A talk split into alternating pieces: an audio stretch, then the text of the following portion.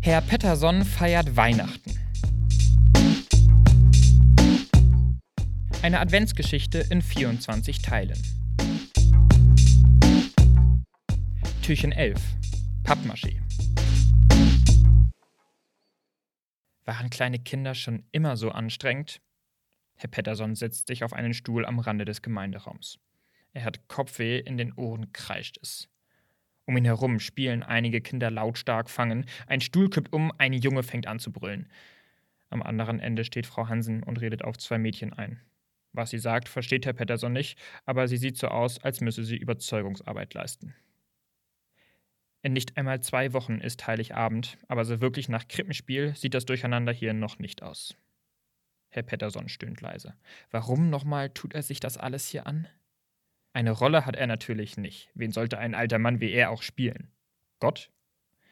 Aber er dachte sich, dass Frau Hansen vielleicht ein bisschen Hilfe brauchen könnte. Und tatsächlich hat sie ihn dankbar angeschaut, als er in den Gemeinderaum gekommen ist.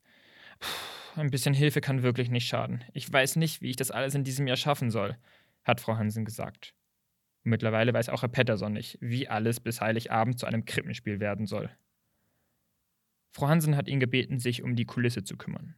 Also hat sich Herr Pettersson ein paar der Kinder geschnappt, die gerade nichts zu tun hatten, um ihm zu helfen. Im kleinen Fundus hat er aus den vergangenen Jahren Hausfassaden aus Pappmaché gefunden.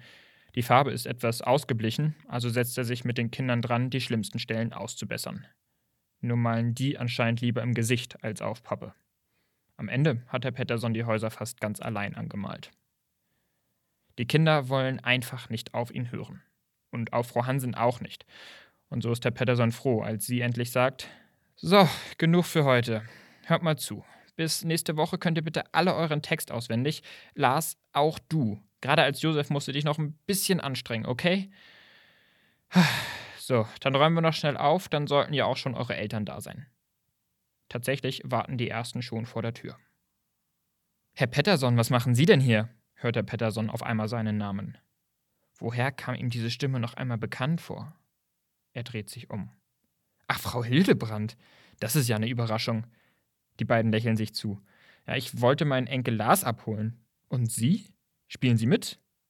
Herr Pettersson schaut verlegen auf seine Füße.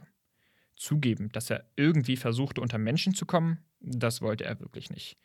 Ich, äh, äh, ich helfe hier bei den Kulissen.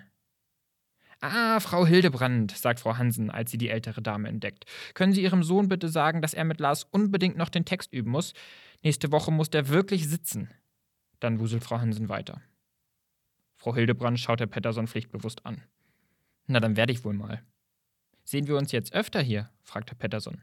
Wenn Sie nächstes Mal auch hier sind, bestimmt, sagt Frau Hildebrand. Dann ruft sie Lars und verabschiedet sich. Herr Pettersson schaut ihr kurz hinterher. Dann nimmt er die Fassaden und stellt sie an die Wand zum Trocknen.